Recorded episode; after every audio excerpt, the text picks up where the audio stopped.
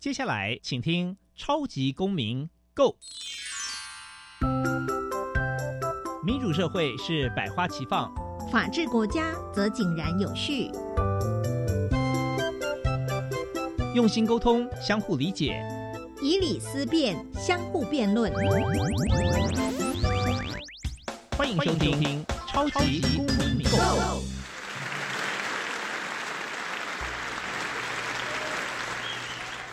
各位听众朋友们，大家好，欢迎再次收听《超级公民购》。《超级公民购》受教育部所委托，由国立教育广播电台以及财团法人民间公民与法治教育基金会联合制播。我是节目的主持人苏格格苏明祥。民间公民与法治教育基金会是以民主基础系列以及公民行动方案系列两大出版品为中心，期待下一代有能力积极参与并关心民主社会的运作。此外呢，本基金会持续关注教育现场的辅导管教议题。目前出版的《老师你也可以这样做》以及《老师我有话要说》这两本书，针对校园中常见的辅导管教议题，提供法律及教育的观点。此外呢，本基金会不定时的举办教师研习以及工作坊，每年固定举办全国公民行动方案竞赛，期待与社会各界合作，推广人权法治教育。接下来进入小小公民庭看厅。小小公民停看听，在这个单元，我们将会带给大家有趣而且实用的公民法治小知识哦。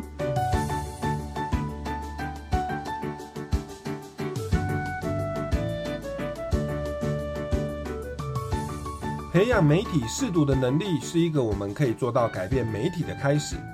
面对网络发达、资讯传达快速的时代。我们应该做到哪些项目才能成为模范生的阅听者呢？由管中祥教授所分析，进行媒体试读的我们需要做到三不要与三要原则。不要以为眼见就能为凭，不要只以自己的立场解读，不要随意转发，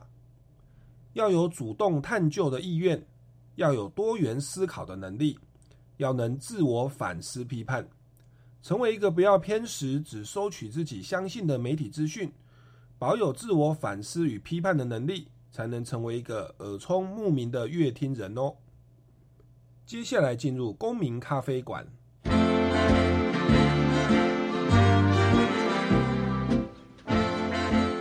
民咖啡馆，倒杯咖啡，跟我们一起在公民咖啡馆。分享近期最具代表性的公民时事。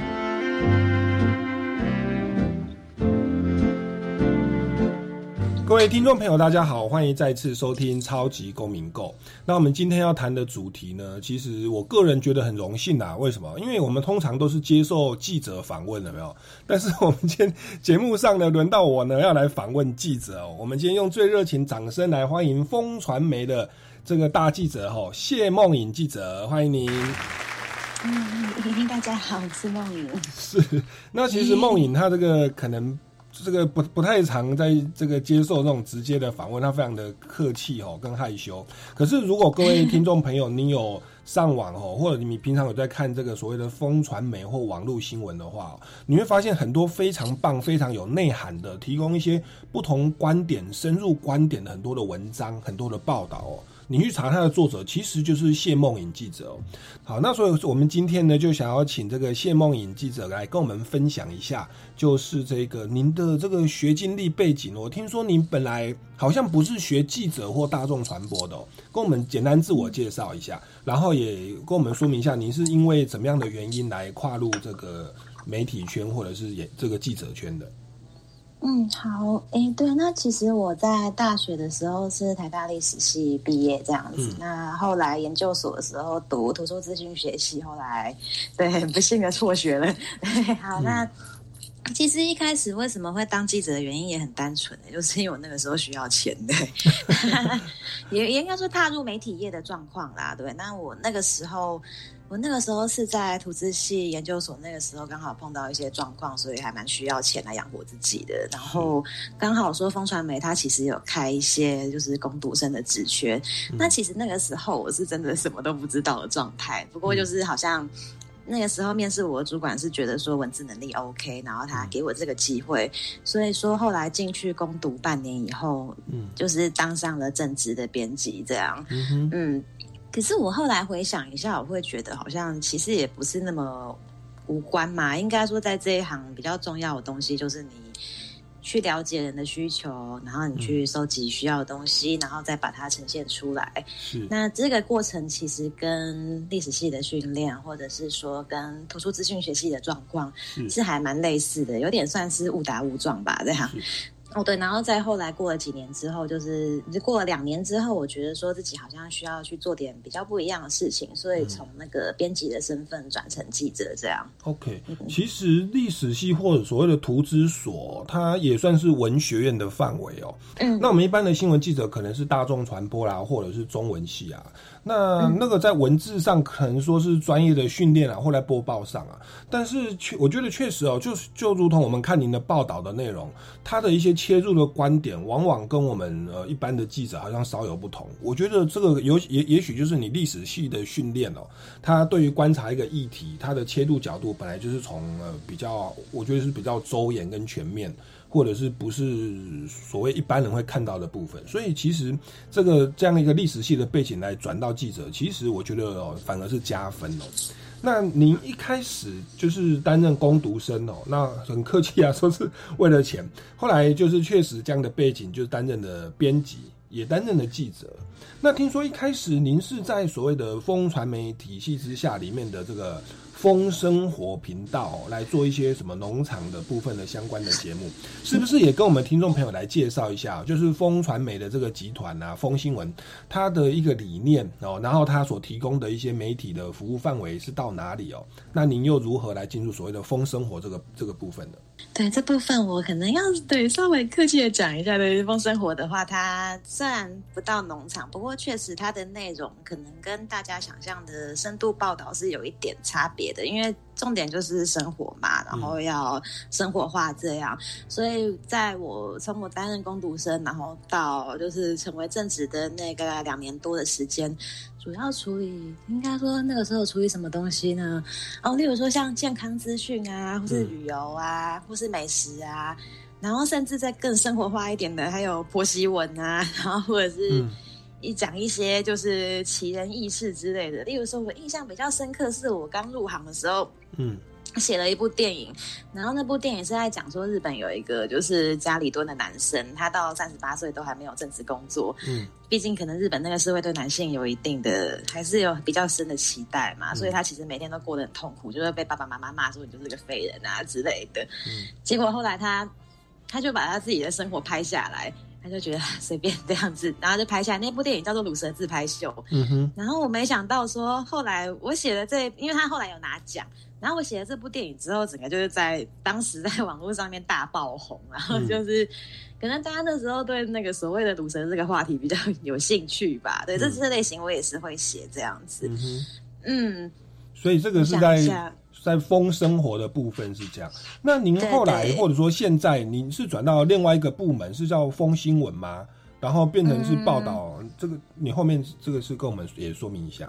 现在的现在的工作，它就是在风传媒的采访中心。哦，采访中心。诶，其实因为我原本在生活那边，我就会去试着想要写一些比较不一样啊，像是说电影啊，或者说人物采访啊，或者甚至说，其实像。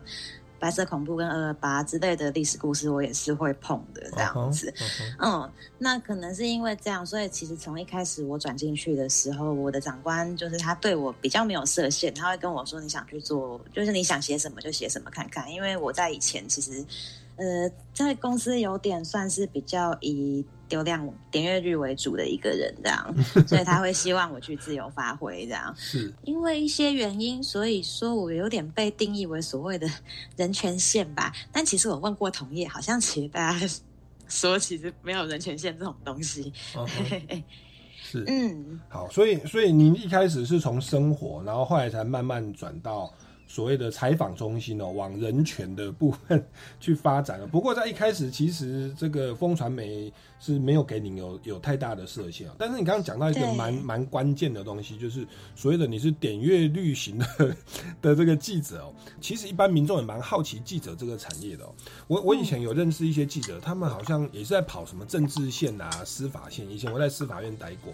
然后他们好像说什么一天要要产出三则新闻。然后呢，公司那边可能还会去看你的这这个点阅率达到多少，是不是也跟我们分享一下？身为记者哦，你们有的时候要坚持自己的理念，你也许会写一些有深度，可是可能呃叫好不叫座的一些报道。另外一方面又有所谓的点阅率的所谓的压力哦，是不是跟我们分享一下？这个是我们记者要面临的一个压力的常态吗？那您在这个过程当中是如何去面对跟调试的？嗯，我可以直接说，流量跟内容我都要。对，我的原则是这样子，是因为确实。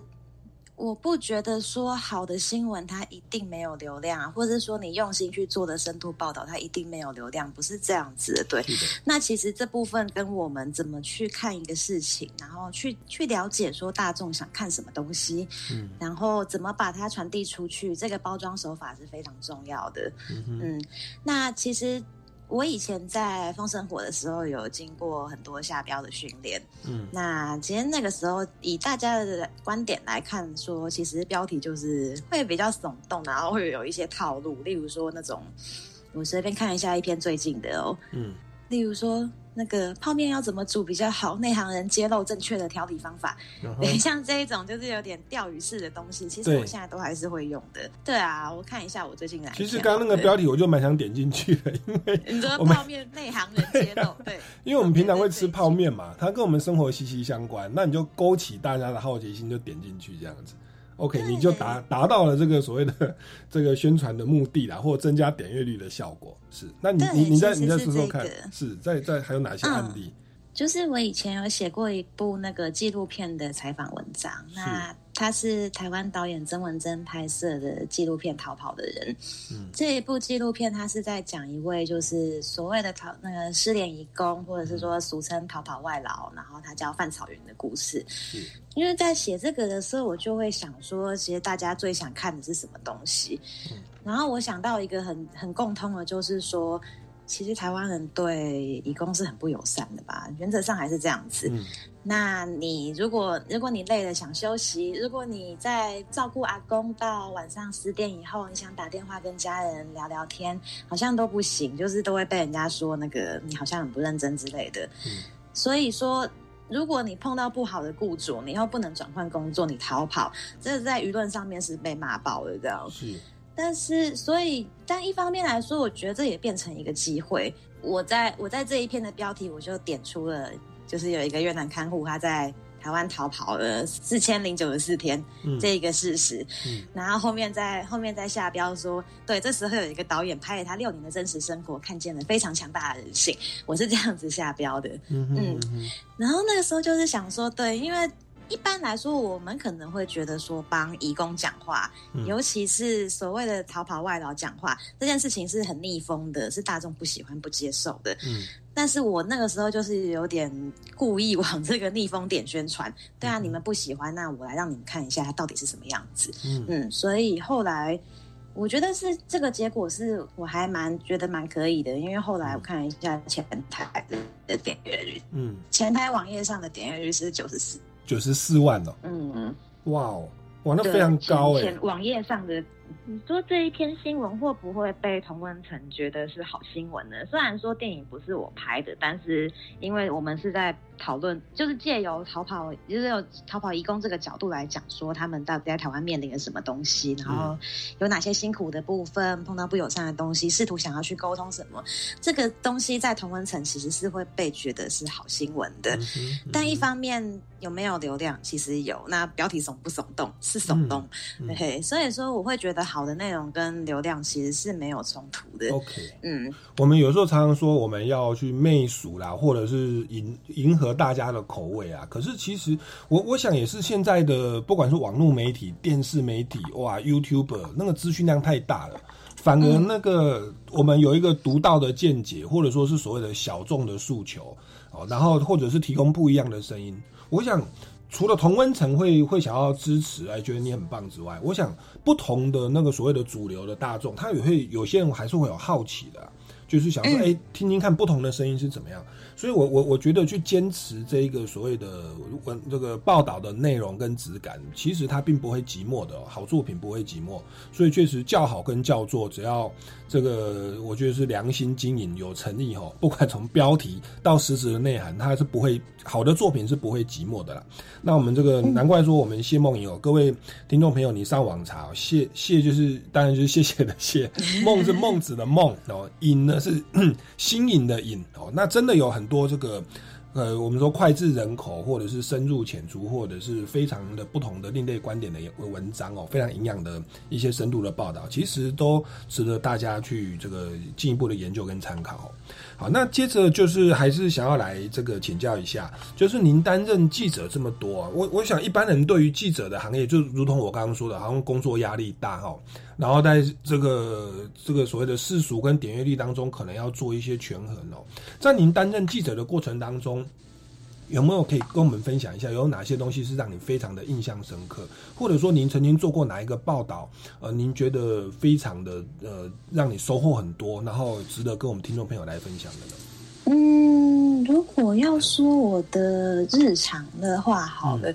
我觉得我的日常本身就还蛮传奇的，对，因为其实其实我不是一个很典型的记者。那一般人想象的记者可能是说你要去立法院嘛，然后要跑来跑去，然后要然后每天要发三条，甚至八有有某某某日报要八条这样子的新闻。对，那我很幸运的是说我在一个跟大家想象的记者完全不一样的环境。我从一开始就是我从一开始就被定义为专题型的记者。是，嗯，那在我在我这边的。话虽然原则上一个礼拜可能要发。一套专题，就是至少你要有一篇自己原生的内容。就是我从一开始其实就有点算是被公司定义成专题型记者，我就是去找跟别人不一样的题目，然后自己去想题目去发想这样。那所以说我我会看到同业或者其他人的话，我会觉得我的工作环境真的非常好。就是说，虽然原则上是一个礼拜要交一篇自己的原生内容，但是如果我真的有状况，然后或者是说。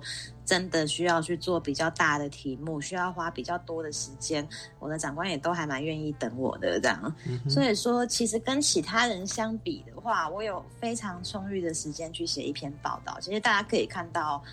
呃，如果有在如果有看过我写的东西的话，我其实目前一篇大概都会超过五千字吧。是，嗯，但是超过五千字的同时。当然，写新闻这种东西不是字多就厉害。对，我我是花了很多时间去编排段落，然后还有下标跟前言。我的目标就是要设定说，我内容要有，但是也要让所有人都看得懂。嗯哼，这是我这是我从一开始这样子。那如果你真的要这样子的话。那当然是很花时间，对，尤其是说你要去想大众想看什么，对这件事情，我一直一直都在问自己，大家到底想要看什么东西，什么东西大家会有兴趣？我要怎么样去让大家，例如说，你说，例如说像死刑冤案好了，我要怎么让大家愿意去看见这个人？那这些东西真的是再加上你的采访过程，这是很花时间的。那我觉得，所以我才会觉得说，其实我当。我觉得我的职场本身就是一件很传奇的事情，因为我也很谢谢说这个地方有机会让我能做这些事情，让我能花这么多的时间跟资源去处理一个报道。但我也必须说，其实大部分的记者不是这么幸运这样。嗯嗯嗯。OK，所以一般我其实我一般所听到记者好像每天都要被赶鸭子上架哦，所以当然难免有一些东西也会稍微有出错啦，或者是。有一些不够有深入的状况，但是您本身算比较特特别的，你是专题型的记者，所以你可以有自己的时间管理，可能一段时间产出一个所谓比较有深度报道的文章哦，那也并不寂寞。其实台湾。大家也听的那些新三色、刺激性的新闻久了哈，这个其实我相信还是有有一群人，他们是想要听这些有营养的、有深度的这些报道的内容，然后可以给自己的生的心灵带来更多的充实跟不同的看见。所以也是呃，各位听众朋友也可以来多来关注哦，风传媒的一些相关的报道。我们谢梦莹哦。这个记者的一些报道我相信大家一定会有很多的收获从让你对这个新闻报道不同的一个感受跟跟看见。我们先进一段音乐哦待会再回来节目现场持续来请教这个有关于新闻媒体啊以及这个所谓的假新闻或媒体试读的问题。进一段音乐马上回来。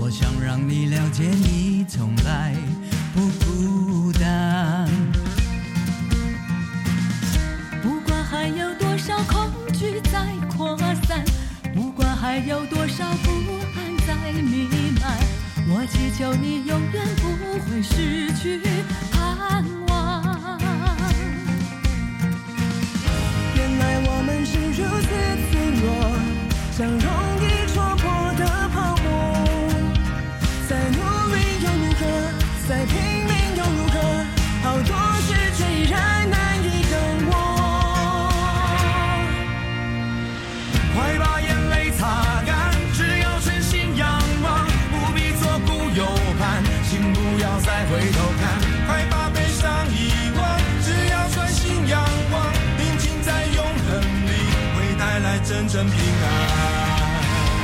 哦嘿吼哦嘿吼哦嘿吼哦嘿吼有你同在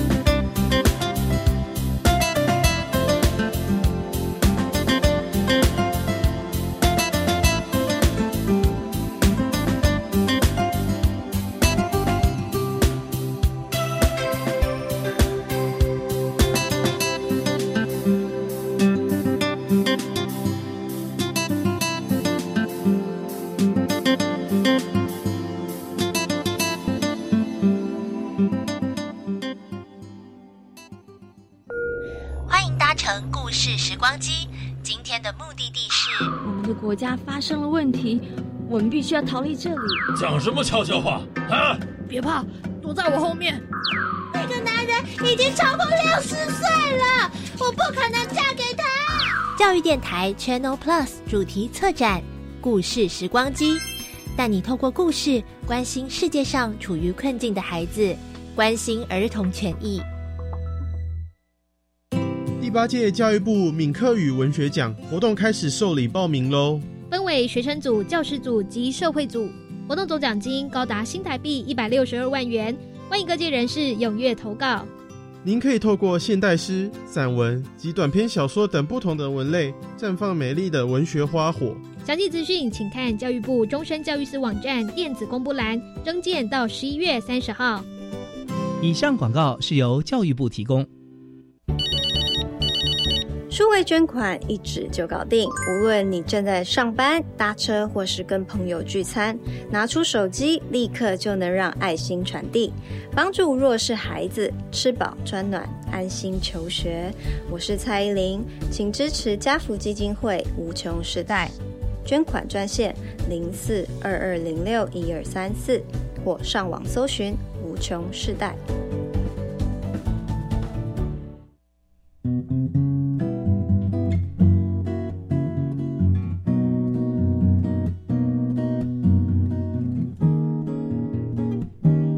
我是苏命苏米恩，你现在收听的是教育电台。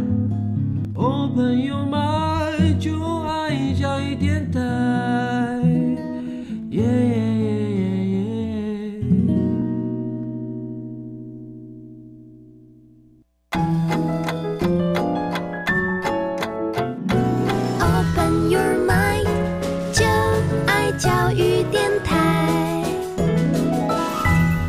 各位听众朋友，大家好，欢迎回来《超级公民购》。那我们今天的节目呢，非常荣幸来邀请到一位来宾啊，可以让我来访问他。哈，为什么说很荣幸呢？哦，这个当然说一个是因为我通常都是接受记者访问，今天我可以反过来问记者，我觉得很荣幸。然后再来第二个是这位记者他的这个。我文章跟报道的内容哦，以及它的这个报道的形态，其实跟我们一般呃民众所看到的这个赶着时间哦，一天完成三篇呐、或者是比较这个这个带风向型的，或者是比较口水型的表象的这些报道，我认为是不一样的哦。他是蛮坚持在一个所谓的有深度的哦专题性的一个报道，而且他的报道内容是兼顾了所谓的实质的内容以及所谓的点阅率哦。这种吸引性，算可以说是叫好又叫座。那这位记者呢，就是风传媒的谢梦颖哦的记者。那各位听众朋友，您如果上网查，会发现他有非常多的一个报道，其实都呃蛮营养的，然后也蛮让我们有很很充实的一些收获跟看见哦。那在这一段的部分呢，其实还是想要来请教一下、哦。其实我们一般民众哦，对于记者，我我觉得像以前我们节目有时候会邀请到一些律师。那其实律师这个行业，一般民众他可能不了解，有的时候就会有一些既定的印象啊，律师都是替坏人辩护的啦，哦，律师没有黑白啦，黑的说成白的。那一般民众其实，在面对记者的时候，我想我们常听到就会常说，哎、这个记者哦，这个报道这个是不是假新闻？哎、你这个报道这个哈，是不是为了做效果哦，给他做做做一些有政治倾向或者是就是不正确的报道？那甚至我们在所谓的公民的教育哦，从国高中的公民教育就会教导民众要有所谓的媒体试读的能力。我们的媒体试读能力就是说，我们看到一则报道，我们可能不能完全的相信哦，我们要去分析那个报道的内容，甚至去评估说那个报道它的背后他是哪一间公司哦，哪一间记新闻台，那那个新闻台可能是什么背景。以此来去解读说这个新闻到底可信或不可信。好，那关于这个部分，我们想请教您，实际在从事这个记者媒体的工作，您对于所谓的这个假新闻的看法是什么？那您认为我们一般民众对于假新闻的认知，以及对于媒体试读的这样的训练跟判读，您觉得这个是需要的吗？哦，那您对这个的的的的真实的看法是什么？那你有没有什么建议可以给我们的呃一般的乐听大众来请教一下？嗯，首先的话，其实我自己对假新闻这件事情是很存疑的，哎，哦，因为在我心里其实没有假的新闻，但是有错的资讯，这是确定的。嗯嗯，以事实性资讯来说，对，例如说像那个。呃，例如说像现在 COVID nineteen 疫情，然后它是冠状病毒引起好的，对对，这个是事实嘛。但如果有一个报道写不小心把它写成说它是肠病毒好了，OK，呃，好像有点状况，对不对？但它其实错误的这件事情本身是说他把它讲成是肠病毒，对，嗯，但是还是要去看新闻整体说，对它到底在讲什么东西。嗯嗯，因为就我自己个人的生涯来说呢，我刚好会写到一些比较跟历史有关的，就是白色恐怖跟二二八的部分。嗯。那我这我对于这种指控真的是非常有感觉，嗯。因为有一些有一些立场跟你不相同的人，他可能看到文章有哪个地方跟他想象的不一样，嗯。他就会说你这个东西是假的，然后好哦。像受难者当事人讲的东西全都是假的一样。嗯。我这边我想一下有没有有一些实质的案例好，哦。哦，好，就是那个在一九四七年二二八事件的时候，呃，脉络我就不讲了。对，总之在 二二八事件的时候，大家可能听说过那个国军登陆基隆的时候有发生过大屠杀，就是说在扫射民众，然后对田寮河对里面都是尸体之类的。对，那这是当时一些祈祷他们经历的时候都有的经验，就是自己的爸爸或者是叔叔突然就不见了。对，在这部分是有的，但是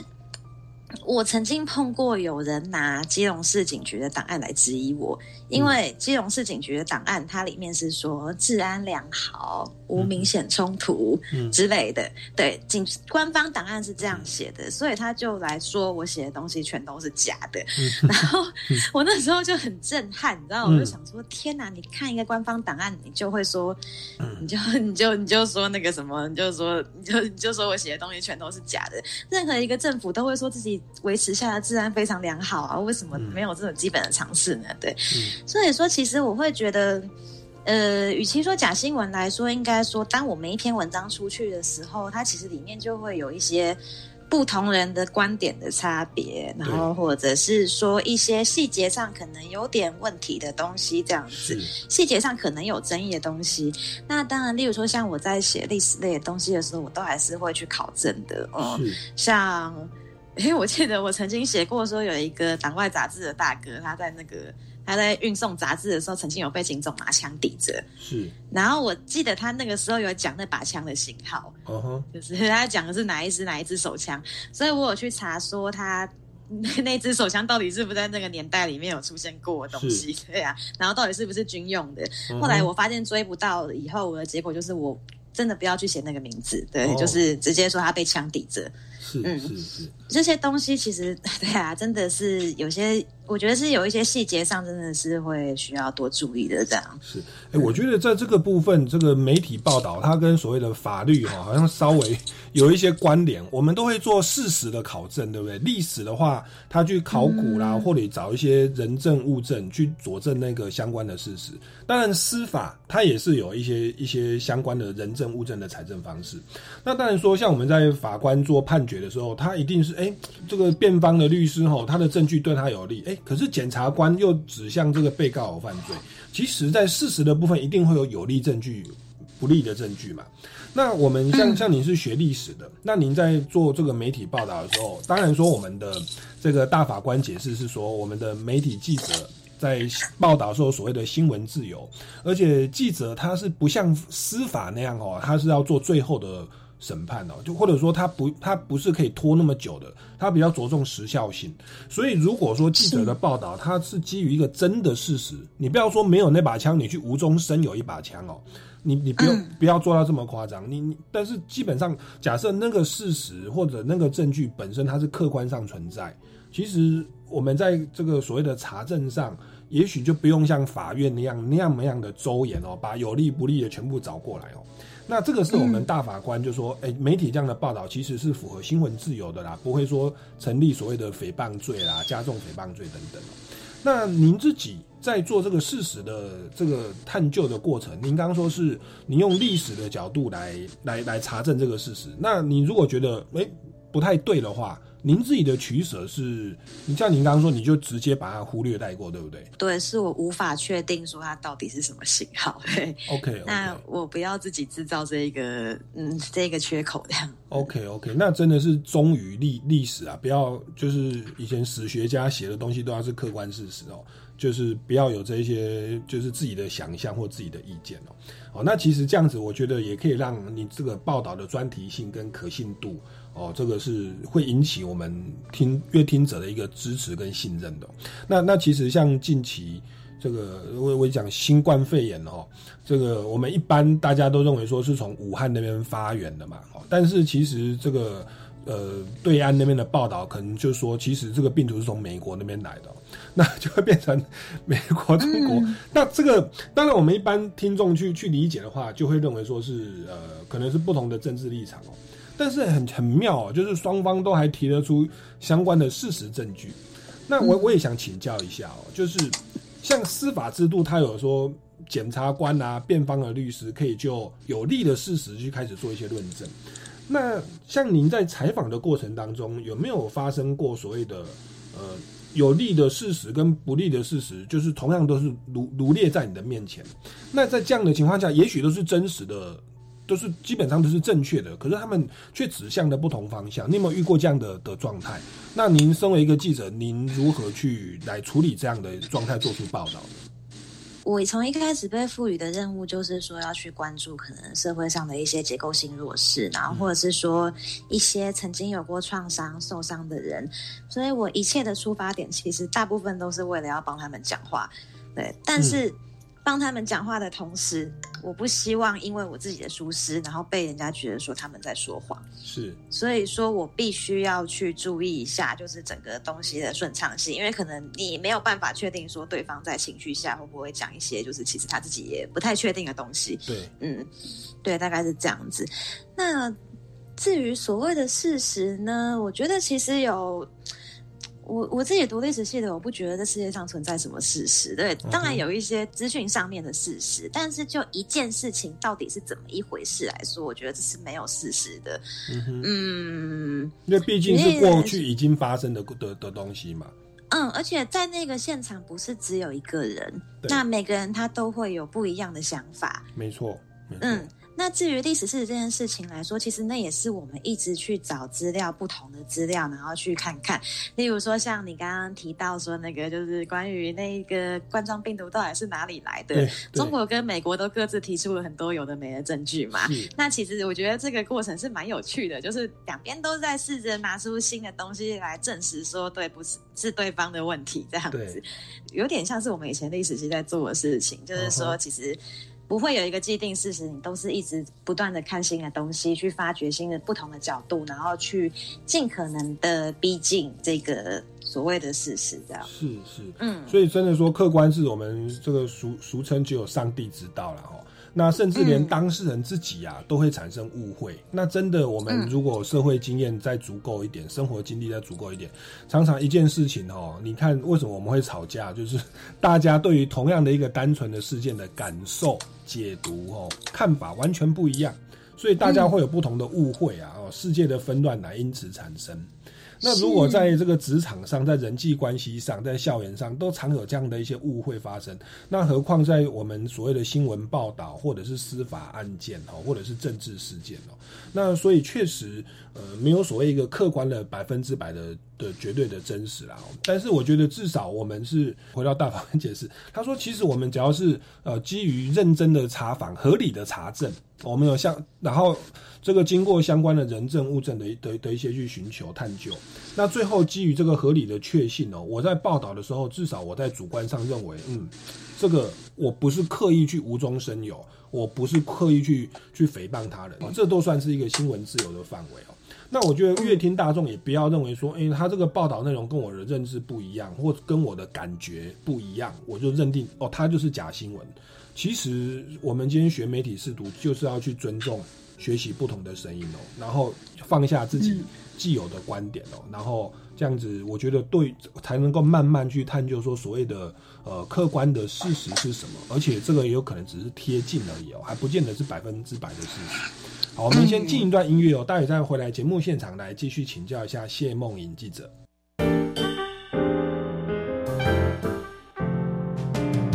Open your mind，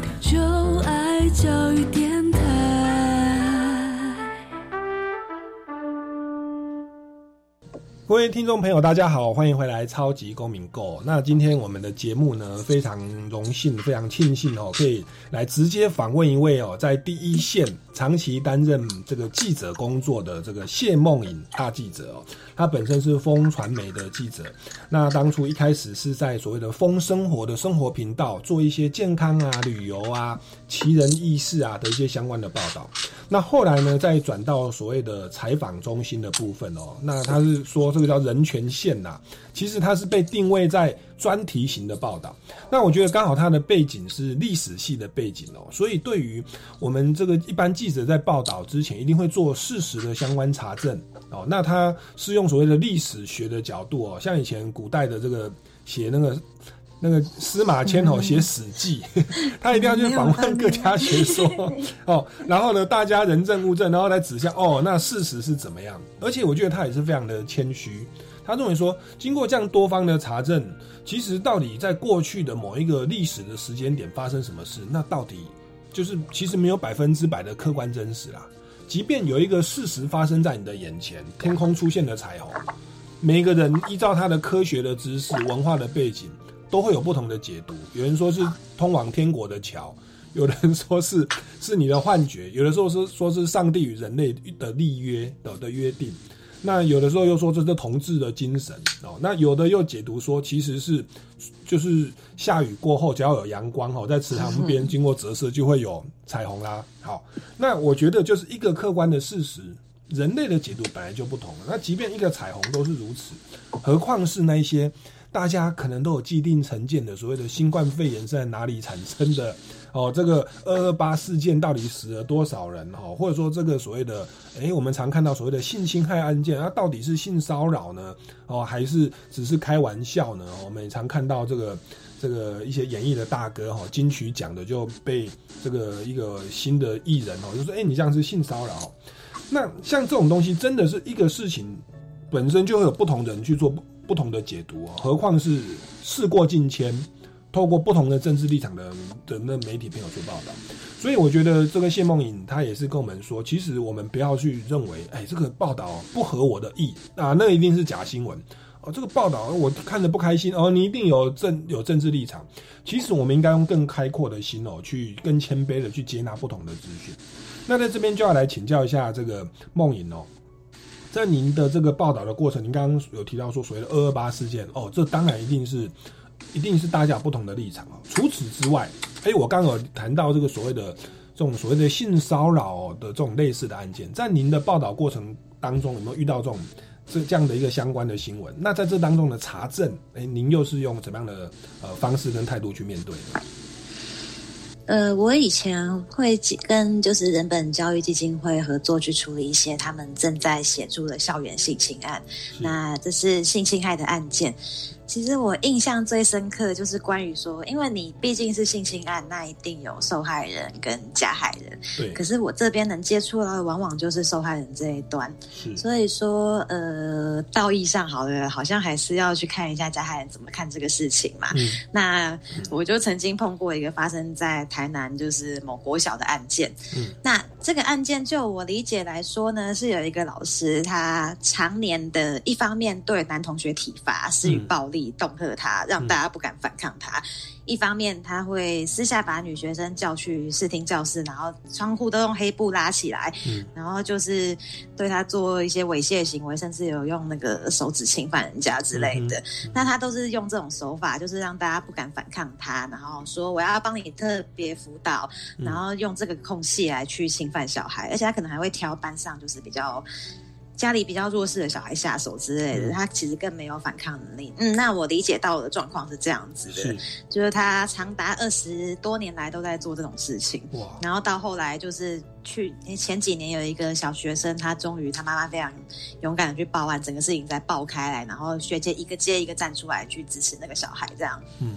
那这个事情，我当初碰到最困难的状况就是说，对，因为其实几乎所有人都非常的一致，甚至说在那个那个国小的地方社团里面，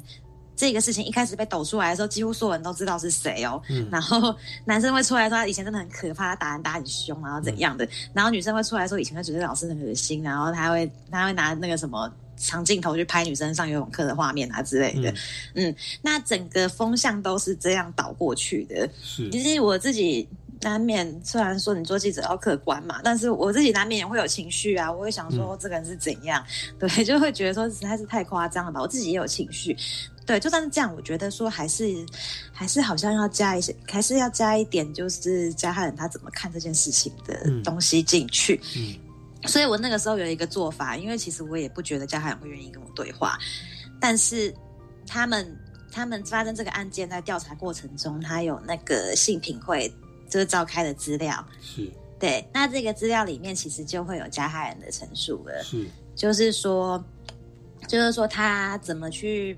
呃，你要说辩解也好，或者说他怎么去解释，或者说他去澄清他到底有没有做，或者说为什么会做这些事情都好，反正里面就是有他的发言嘛。对，所以我就去看了这些东西，好像那时候其实也有拿到一些资料吧，就是包括说那个他可能在面呃面对调查的时候他是怎么讲的之类的。嗯，